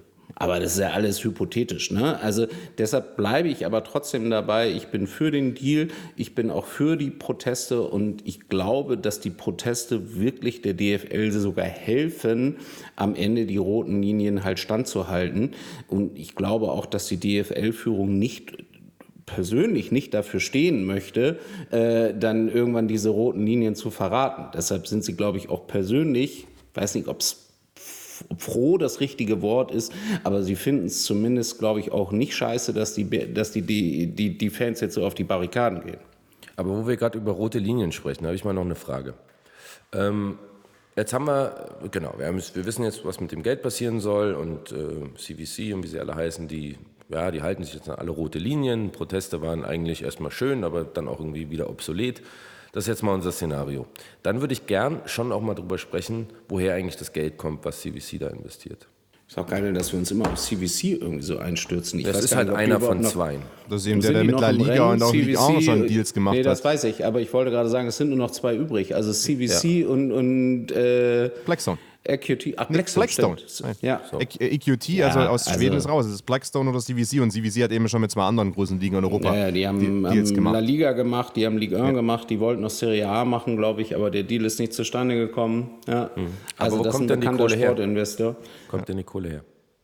Tommy, ja, natürlich ist das Saudi-Geld. Ne? Also, äh, wer ist irgendwie Abu Dhabi? Wer ist äh, Minderheitsgesellschafter von VW? Das ist ja eine ewige Diskussion. Ja, aber das ist also, ja ein Whataboutism jetzt. Wir müssen ja nicht das nur, weil ist ein das Whataboutism, das ist total richtig. Also, natürlich sitzt da arabisches Geld drin. Also, was man gut oder schlecht finden kann, aber das ist natürlich eine der Hauptquellen für Sportinvestments äh, und, und äh, für Private Equity Investments weltweit. Das war nie anders. Das äh, kommt dann in die Folge Sportswashing nachträglich nochmal zurück rein. Ähm, okay, ja, aber, aber es ist jetzt ja keine Überraschung. Ne? Das kann man jetzt irgendwie gut oder schlecht finden. Du stellst das ja, ja so dar, als wäre das jetzt irgendwie eine News. Ist es nee, nicht. das ist keine News, aber es ist auch was, was, ja, also wo ich auch weiß, dass man beim Doppelpass äh, darüber hinwegwischen wird. Weil ja, du darfst auch nicht mehr tanken gehen. Ne? Also das ist so die Argumentation. Ähm, aber ich will mal, ich will mal, weil wir, wir, wir drehen uns ja ein bisschen im Kreis. Insofern ist, dass wir ja eigentlich äh, in vielen Punkten, glaube ich, übereinstimmen, außer jetzt vielleicht, ob man den Deal gut findet oder nicht oder, oder ob, der, ob der so als Case funktioniert. Was ich grundsätzlich mal spannend finde, weil wir uns ja auch mit diesem ganzen Business auseinandersetzen wollen, ist, ich habe mir letztens die Frage gestellt, warum oder wo steht eigentlich geschrieben, dass wir als Bundesliga oder zweite Liga eigentlich wettbewerbsfähig? Wo kommt eigentlich dieses Wort wettbewerbsfähig her? Weil es wird ja impliziert, dass, dass das ein großer Wettbewerb ist, ein großer Markt, auf dem wir da teilhaben. Warum ist es eigentlich nicht okay? Vielleicht bin ich da jetzt gerade Traditionalist und auch das als Disclaimer bin ich natürlich nicht. Ich arbeite auch in dieser Branche und bin auch an der Kommerzialisierung dieser Branche beteiligt. Vielleicht mit ein paar anderen roten Linien als andere. Ähm, Warum, wo, steht das eigentlich? Warum muss das eigentlich so sein? Warum können wir nicht eigentlich ein autarkes, geiles Produkt sein, was jede Menge Asche verdient? und alle haben Spaß dran. Also sorry, aber wenn du jetzt, äh, wie willst du das machen? Weil die deutschen Spieler, wenn die ja nicht ordentlich Gehalt kassieren, gehen sie ins Ausland. Das ist ein internationaler Transfermarkt, den kannst du kannst Deutschland nicht abschließen. Aber ist Dann- das so, dass dann alle Doch, weggehen? Ja. Oder Also deine Hertha-Spieler, deine Hertha-Jugendspieler, die schauen sich dann um, wie es aussieht in Frankreich und in Italien, weil da verdiene ich ja ein paar Euro mehr und ich mache dann auf mich aufmerksam äh, in der A-Jugend-Bundesliga oder wo auch immer oder vielleicht bei Hertha BSC in der zweiten Liga und zack, beim ersten Angebot bin ich weg. Das ist ja das Grundproblem. Also sind halt, dass, dass die guten Spieler alle abwandern und du hast natürlich schon ähm, die äh, international vertretenen Vereine, die sich in einem internationalen Wettbewerb mit der Premier League, La Liga befinden. Also das sind die, du hast einmal die Funktionäre, die natürlich irgendwie da bestehen wollen und, und internationale Erfolge einfahren wollen und dann hast du natürlich die Spieler, die weggehen. Wenn das nicht wäre, könntest du auch wunderbar irgendwie den deutschen Markt abschotten und könntest einfach ein geiles nationales Produkt machen. Ähm, dann hättest du wahrscheinlich Ist eine schlechtere genau- ich muss nach Nationalmannschaft. 100 Jahren mal wieder hey, kurz. Ach, Nico ist auch noch da. Nico, grüß dich. Hi. Ja, wollte ich gerade sagen, nach 100 Jahren, weil, weil, ich, ich bin raus heute, ehrlicherweise. Ja, ist ein emotionales ähm, ist Thema, aber ganz schön, ich darf nämlich zuhören, aber nee, ist war vollkommen fair. Aber genau da kommt ein Kernpunkt, an dem ich ganz oft stehe. So, der Fan hat genau diese Erhaltung, die du auch beschreibst, Tommy, aus, ja, dann, warum können wir nicht einfach dann besagtes wieder in die Regionalliga und Hauptsache das Produkt und der Club ist größer und die Investment, Investment, Investments sollen alles weg. Ähm, der, den Nostalgiefaktor da drin, den habt ihr immer eben gerade sehr schön den, den Zahn gezogen, weil das ja wirklich bedeuten würde, aufgrund des freien Marktes, dass die alle verschwinden. Ähm, in andere Ligen oder ins Ausland gehen, die Talente, in welcher Form auch immer, was dann dazu Ja. führt, dass das Niveau eher noch ein kleines bisschen runtergeht. Ähm, habt ihr das Gefühl, dass selbst wenn du sagst, die DFL, Kai, dass die quasi auch die, die Fanproteste quasi auch mit braucht, um die roten Linien zu halten, glaubt ihr denn, dass die Fans sich auf einen Deal, also einen Deal akzeptieren werden? Weil da haben wir noch nicht so wirklich drüber gesprochen. Nee, Weil die Proteste also- sind da und die hören ja nicht auf. Ich glaube nicht, also ich glaube nicht, dass du, dass du einen Deal finden wirst, der beide Seiten befrieden wird. Ich glaube, dass ähm, der Deal kommen wird. Ähm, ich glaube, dass die DFL schon sichtlich bemüht sein wird um, um, um äh, Erklärung, Dialog. Vielleicht wird es auch punktuell ähm, äh, äh, angenommen. Vielleicht sagt man auch, hey, dafür kriegt ihr irgendwie was anderes. Ich will jetzt nicht sagen, dass Pyro dann irgendwie ein besseres Standing bekommen wird, aber es ist ja ein gängiges äh, äh, verhandlungstaktisches Moment, dass du sagst, okay, da haben wir euch enttäuscht, dafür kriegt ihr ein anderes Goodie. TBD. Ähm, also, der, aber der Deal wird kommen und die Fans werden, äh, werden, werden das nicht für gut heißen. Da sehe ich keine Chance. Aber das Problem ist natürlich dann, die können den nicht vergutheißen, diesen Deal. Aber welche Macht abseits von Protesten haben sie? Das ist ja auch das, was zum Beispiel Klaus Vogt, der äh, Präsident vom VfB Stuttgart, so indirekt mit vorgeschlagen hat. Vielleicht sollte man mal über eine Statutsänderung nachdenken, dass dann quasi bei Abstimmungen in der DFL-Gesellschafterversammlung dann der Mutterverein äh, festlegt, festlegt, wie das Abstimmungsverhalten ist, um dann vielleicht 50 plus 1 noch mehr Rechnung zu tragen. aber Stand also- jetzt würde eben einfach die, Fans, die Mitglieder, ne, die Mitglieder, äh, äh, Fußball, gerade auch hierzulande, ist natürlich, viele Fans sind Mitglieder. Ähm, hier vielleicht weniger als in anderen Ländern, aber trotzdem schon sehr stark, sieht man ja an Schalke etc., ähm, dass natürlich die, die Mitglieder selber dann eigentlich keine Handhabe haben über das Agieren der 36 äh, Teilnehmer in den zwei DFL-Ligen. Ja, Ich meine, dafür haben sie ja auch gewählte Vertreter, ne? Muss man ja einfach sagen. Ja, aber das ist wie in der Politik. Ich komme wieder drauf zurück, wie in der Politik. Ne? Klar, da hast du gewählte Vertreter, du hast irgendwie, du hast einen Parteivorstand oder wen auch immer, aber ma manchmal kommt es dann trotzdem zur äh, Mitgliederabstimmung. Das kann ja auch jeder Verein dann für sich machen. Ne? Ich finde es aber ein bisschen einfach gedacht zu sagen, so, hey, wir haben hier grundlegende Entscheidungen. Jetzt, jetzt befragen wir mal irgendwie das Volk respektive die Mitglieder. Genau wie du sagst, Konstantin, das machst du ja in der Politik auch nicht. Also dafür hat ja unser demokratisches Prinzip und unser 50 plus 1 Prinzip hat ja einfach gewählte Vertreter, die repräsentativ quasi für die Mitglieder in diesem Fall halt diese Entscheidungen treffen wollen. So, und das haben sie nicht getan. Muss man ja einfach auch mal sagen. So, und das kann man echt der DFL vorwerfen. Da müssen halt auch die Fans dann eher gegen ihre eigenen Vereine gehen und sagen, hey, warum habt ihr das nicht getan? Das ist kein, deshalb tue ich mich so ein bisschen schwer, der DFL einen Vorwurf zu machen. Also zugestimmt haben 23,5 Vereine. Ja, aber Tommy, ich weiß nicht, wie es bei Hertha ist, aber ich glaube auch, dass einige Fans, der, der Protest richtet sich klar gegen die Liga Oberen, aber ehrlicherweise, einige sind auch sehr unzufrieden mit dem Verhalten des eigenen Vereins, beziehungsweise der eigenen Ja, GmbH und sind die, sind die unzufrieden mit dem Verhalten der eigenen Vereine. Bei uns ist es jetzt nicht so, bei uns gab es keine Abstimmung, aber natürlich hat Kai trotzdem dagegen gestimmt. Ja. beziehungs- Also das war ja auch irgendwie erwartbar. Ja. Ähm, insofern gibt es das Problem bei uns nicht. Aber natürlich, also ich kenne auch äh, Leute aus anderen Fanszenen, die sagen so, ey, wir sind überhaupt nicht happy damit. Und vor allem, und das finde ich jetzt auch nochmal lustig, es gibt ja jetzt ja auch den einen oder anderen Verein, der jetzt plötzlich sagt, naja, wir wären offen für eine Neuabstimmung wo man sich so fragt, na, warum habt ihr dann damals so abgestimmt? Ja, weil also, die natürlich jetzt auch in den Allerwertesten retten wollen vor der nächsten Mitgliederversammlung, weil die wissen, die werden dann wahrscheinlich da gekocht, äh, zumindest verbal. Und äh, klar, das ist natürlich jetzt auch alles eine Kommunikationsstrategie, dass jetzt einige Vereine äh, da so relativ forsch auch vorangehen. Ähm, man könnte ja theoretisch neu abstimmen lassen, ne? Vereinsrecht, es ginge, also da gibt es irgendwie, gibt jetzt keine äh, klaren Fristen wie bei einer Aktiengesellschaft, wo glaube ich nach sechs Wochen ist eine Abstimmung dann nicht äh, irreversibel. Also deshalb... Ähm, ja, aber die Entscheidung gegenüber der DFL, also die Abstimmung ist durch. Also da die DFL hat ja auch signalisiert, es wird keine neue Abstimmung. Ja, aber du könntest so. nochmal abstimmen lassen. Ja, ist nicht so, dass aber werden sie nicht. Ja, ich sage aber nicht. Ist Warum auch rechtlich möglich. Ja, klar. Insofern ist schon, ich finde das eine spannende Frage, was ist eigentlich jetzt, was ist eigentlich der mögliche Ausgang dieses ganzen Konfliktes, weil ähm, ich fand schon auch spannend zu sehen, ähm, es gab jetzt Momente oder Momentum, wo man durchaus gesehen hat, okay, da bewegt sich auch was, das bringt auch was. Dann für mich übrigens ein fatales Zeichen, liebe Grüße auch nochmal nach Leverkusen, auch nach München, wo ich dachte, also heute, wenn ein Spielerbruch her muss, dann heute beim Topspiel, wo wirklich mal alle zugucken, Richtig. ist natürlich gar nichts passiert, überraschenderweise, weil ein Verein davon zumindest mal äh, grundsätzlich eh ein Profiteur ist von allen Investoren-Deals und wie auch immer und Konstrukten und der andere einer von diesen großen Haufen ist, auf die der Teufel gerne scheißt, von denen ich sprach. Insofern war das nicht überraschend. Ich hätte mir da Solidarität gewünscht, um ehrlich zu sein, war ganz schön enttäuscht.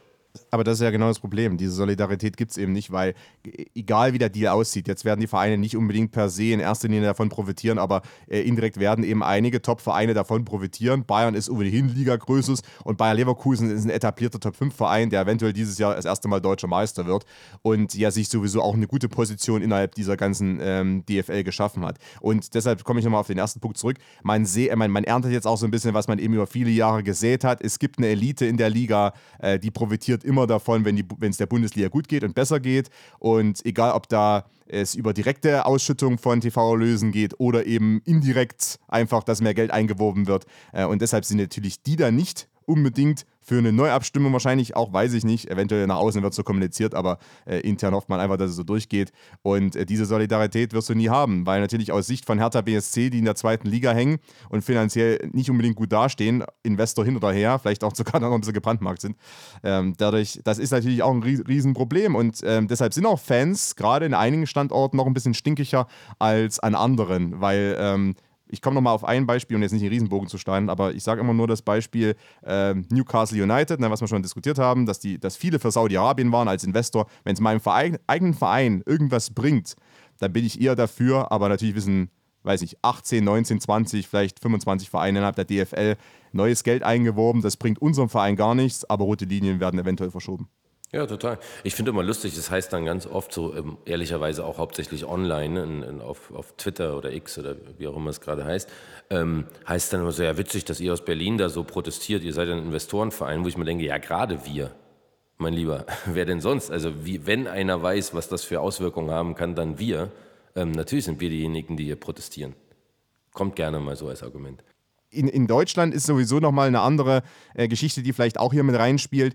Es gab über äh, die letzten also 15, 15 Jahre, Pi mal Daumen, gab es natürlich auch den ein oder anderen Investor, nicht auf dem Bundesliga-Niveau, aber auch in der zweiten, dritten, äh, Ismail, Ponomarev und so weiter. Ähm, klar, aus anderen Gefilden, da ist sowieso Investoren haben einen schlechten Ruf per se. Lars Windhorst hat dem Ganzen dann die Krone aufgesetzt. Das kommt natürlich auch hinzu. Also es kann auch sein, dass in anderen Ligen die Fans nicht unbedingt angetan davon sind, aber natürlich auch ein bisschen präpariert wurden auf so einen Moment. Auch zum Beispiel dadurch, dass es da gar kein 50 plus 1 gibt, dass sowieso schon machtvolle, reiche, einflussreiche ähm, in, äh, Investoren bzw. dann Vereinseigner da sind und dadurch die Fans dann sowieso schon mit so einer anderen Realität sich angefreundet haben oder anfreunden mussten, weil trotzdem, die meisten gehen irgendwie trotzdem gerne zum Fußball. Und in Deutschland bist du hier mehr oder weniger, kommst du gerade aus der Sauna raus und wirst direkt in den Eisteich äh, geschmissen. Und dadurch sind die Fans auch nochmal, gerade in den Kurven, nochmal wahrscheinlich energischer gegen jeglichen Investorendeal, der dann die ganze Liga betrifft. Also das ist auch nochmal so ein Punkt, ähm, der vielleicht wirklich die Bundesliga und auch übrigens die österreichische Bundesliga, die auch 50 plus 1 hat quasi, ähm, nochmal unterscheidet eben von, von einigen anderen Ligen. Ich hätte noch einen Vorschlag beziehungsweise eine Prognose, weil wir auch gegebenenfalls nochmal über Eskalationspotenziale sprechen, weil es ja vorhin hieß, okay, was kommt jetzt als nächstes? Also ich könnte mir vorstellen, ich glaube, je länger ich drüber nachdenke, wäre es wahrscheinlich auch gut, dass gegebenenfalls die Fanszenen auch wegbleiben als nächste Eskalation. Ähm, und ich bin mir sicher, dass Stefan Effenberg sagen wird, ja sollen sie doch, dann machen wir halt unser Ding, wird alles cool bleiben. Und ich bin mir gleichzeitig mindestens genauso sicher, dass das eklatante Auswirkungen auf den generellen Stadionbesuch von Menschen haben wird, weil es ein anderes Fußballerlebnis ist, wenn du keine Stimmung im Stadion hast. Vielleicht ist das die nächste Stufe, die gezündet werden muss. Ähm, ich, ich fände es wirklich spannend zu sehen, was dann passiert.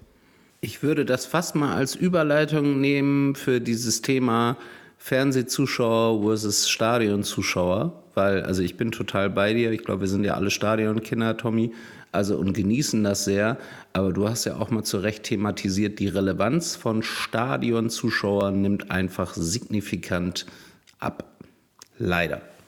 Ja, fürs Produkt. Ja, total. Einerseits, andererseits, ne, wenn du jetzt halbleere Stadien hättest, wie es teilweise in Italien der Fall ist, der Fall war, auch immer so Wellenbewegungen, äh, würde dann natürlich trotzdem der Bundesliga schaden. Also wir haben darüber vorhin gesprochen, dass die Fankultur selber ist jetzt nicht der krasse Selling Point, aber als Kulisse volle Stadien wird es trotzdem gebraucht. Weil Italien hat, ähm, nachdem der Hype war, 1990 WM und dann, weiß nicht, 15 Jahre lang die Superman, die Champions League gewonnen, etc., äh, dann irgendwann ging es bergab, die Stadien waren marode und äh, die Zuschauerränge teilweise halb leer. Man hat dann auch gesehen, wie die Stadien aussahen, weil keine Zuschauer mehr da standen. Ähm, das hat ja der Serie A doch als Beispiel, ne, geschadet. Ich könnte jetzt auch ein anderes Beispiel nehmen, weil ich irgendwie halbleere Stadien in, in der Slowakei oder so, aber um, um dann im Vergleich zu einer anderen Top-Liga zu ziehen. Das, also als Kulisse ist, ist der Stadionzuschauer schon immer noch wichtig für die Macher der Liga. Ist das der Moment, in dem hier Ruhe einkehrt? Ja, das ist. Nee, weil es ist. Ja, also er hat ja natürlich völlig recht, Konstantin, du hast recht. Ähm, ich glaube dennoch, und das ist vermutlich auch der Ursprung der ganzen Geschichte, ist, dass natürlich im Zentrum der Vermarktung einer Bundesliga nicht mehr der Stadionbesucher steht. Und das ist vermutlich auch die Krux an der ganzen Geschichte. Ähm, und dennoch ist es so, dass der Stadionbesucher per se natürlich das Selbstverständnis hat, den ganzen Bums am Laufen zu halten, ja, mit seinen Dauerkarten und wie auch immer. Und gegebenenfalls sind das zwei Realitäten, die man erstmal miteinander vereinbaren muss, äh, sich auch vielleicht die Frage stellen muss, und das ist ein bisschen auch mein Plädoyer für die ganze Geschichte. Ähm, ich finde, oder ich bin, ich bin kein Gegner von Kommerzialisierung und mir ist völlig klar, dass das ein Geschäft ist, dass es ein Business ist. Ich finde aber dennoch, man sollte schauen, warum ist es das überhaupt geworden? Also wann ist eigentlich aus Breitensport Profisport geworden und warum ist Profisport so lukrativ geworden? Und das liegt schon im Wesentlichen an den Emotionen, die damit verbunden sind. Das heißt, Vereine werden zu Love Brands und nur dann kannst du richtig melken. Ja? Also nur wenn du eine Love Brand bist, kannst du deine Kunden wirklich melken und dabei darf man nicht vergessen, wer das zu dem gemacht hat. Und ich finde, sie sollten, und da rede ich natürlich von, von wirklich Fans, von Ultras, von organisierten Fangruppen, man sollte die auf diesem Weg mitnehmen. Ich glaube, da werden, wären alle gut beraten, das zu tun. Ähm, und man sollte sie nicht ausschließen, weil sie sind Teil davon, sie sind Teil der Geschichte und sie sind ursächlich dafür verantwortlich, dass sehr, sehr viele Menschen sehr, sehr viel Geld mit diesem Business verdienen. Aber wie willst du die zum Beispiel im aktuellen Prozess mitnehmen? Das ist, das, da habe ich jetzt immer so Bauchschmerzen. Das ist natürlich, das kann man so sagen, man soll die mitnehmen, einbeziehen und so weiter. Ähm, ich, leider muss ich da immer wieder die Parallele dann in unsere Politik ziehen. Das ist wieder so, ja, wir müssen, wir müssen die Arbeitnehmerinnen einbeziehen. Okay, alles klar. Äh, herzlichen Glückwunsch. Dann gibt es äh, Dialogrunden und am Ende wird irgendwas trotzdem so gemacht, wie es vorher festgelegt wurde. Das ist doch das große Problem. Was ist jetzt die Quintessenz aus dem Ganzen, was wir diskutiert haben und aus den Protesten? Wenn nichts sich an der Entscheidung selber verändert und man irgendwelche Dialogprozesse führt, wird, ist am Ende nichts passiert. Ja, ich glaube, ich habe eine konkrete Antwort darauf. Ja. Und ich, äh, ich weiß, ich gebe hier oft den Herr Thaner, das ist, ich kann nun mal nicht anders. Aber ähm, unser Präsident hat, hat mal gesagt damals, ein anderer Fußball ist möglich.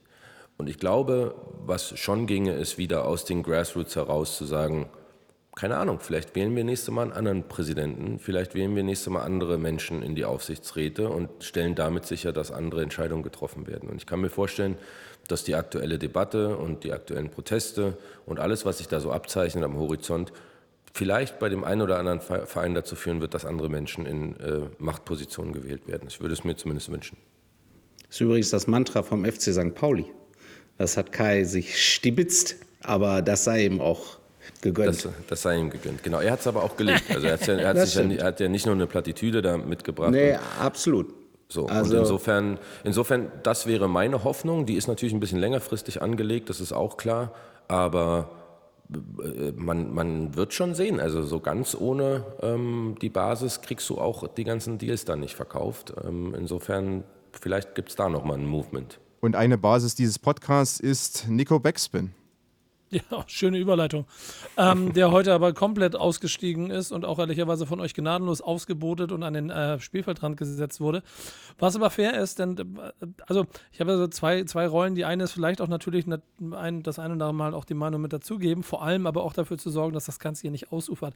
Es war aber so intensiv und auch so ähm, konstruktiv geführt, dass ich mich bewusst und auch mit voller Leidenschaft zurückgelehnt habe und euch dabei zugehört habe. Denn, und das kann ich euch mal aus meinem Blickwinkel sagen, ich habe es auch schon in unsere Gruppe geschrieben, ich glaube, das Ding war heute richtig gut und richtig wichtig. Es wird keine Lösung, denn keiner von uns äh, ist in der Verantwortung bei der DFL oder bei, den, bei den nationalen Fangruppierungen äh, liefern, aber äh, vielleicht hilft es zum Diskurs. Und das ist ehrlicherweise das, was ich hier sehe und warum ich mit diesem Format mit angetreten bin mit euch. Deswegen danke für diesen XXL-Ausflug in eure Welten gerade. Das war sehr gut. Ja, teilt, also alle, die das jetzt hören, teilt diese Folge endlich mal eine konstruktive Diskussion zum Thema. Jeder muss das hören. Willst du es auch an Steffen Effenberg geteilt haben? Ja, wir, ich, ich, ich, ja, ich druck, ich druck ihm das aus und gebe ihm das. Das druckst du aus. Ja. Bei der Baller League nächsten Montag. Ja, und auch nochmal ja, gerne der Hinweis an den Doppelpass und an alle Talkrunden da draußen. Könnt, wir, wir, sind buchbar. Ihr könnt uns einladen. Wir geben das Ganze gerne nochmal live ähm, in allerdings, die Diskussion. allerdings, allerdings nur zu viert. Ja, nur zu viert. Ja, nur zu viert. Ein, ein Stuhl, vier Leute. ein, Stuhl, ein Stuhl, vier Meinungen. Ja. Ey, danke euch. Ich glaube, mehr gibt es. Habt ihr, habt ihr noch irgendwie ein Schlussplädoyer? Kennt, kennt ihr das von, von, wo ist das von Loriot? Du hast noch, äh, Kai, du hast noch 3,4 Sekunden, um deinen Punkt klar zu machen. Nö, alles gut. Also ich freue mich auf, äh, auf Diskussionen. Ich mag öffentlichen Diskurs. Ich lasse mich auch gerne überzeugen von anderen Meinungen. Das ist völlig okay. Ähm, und ich bin gespannt, also wo es hinführt. Ich glaube am Ende zu einem Deal, zu einer Unzufriedenheit auf der Fanseite. Aber nochmal, äh, diese Proteste im Moment sind, sind Gold wert, äh, um die roten Linien zu halten, weil das ist wirklich auch ein Grad, wo ich sagen würde, ey, das kannst du nicht machen deutscher Fußball. Ich schließe mich an, das ist doch, äh, also zu teilen. Aber das war ein schönes Schlusswort, Kai. Und auch vielleicht nochmal der kleine Einwand. Kai musste jetzt ein bisschen als Prellbock herhalten, weil du jetzt ja der, der Vermarkter hier bei uns bist. Aber ähm, ich weiß ja, in Wahrheit ist Kai eigentlich auch immer meiner Meinung komplett zu 100 Prozent. Ja. Und, im, und im Sinne der Protestform zuletzt, Nico, Game, Set and Match. Uh. Oh. New Balls, please.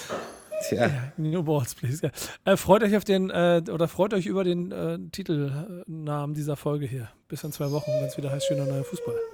Macht's Bis gut. Bald. Und Kai, jetzt für, dein, für deinen Hund aus, der, der leidet. Das kann ich nicht ja. ertragen. Ciao, ciao, macht's gut. Tschüss. Tschüss.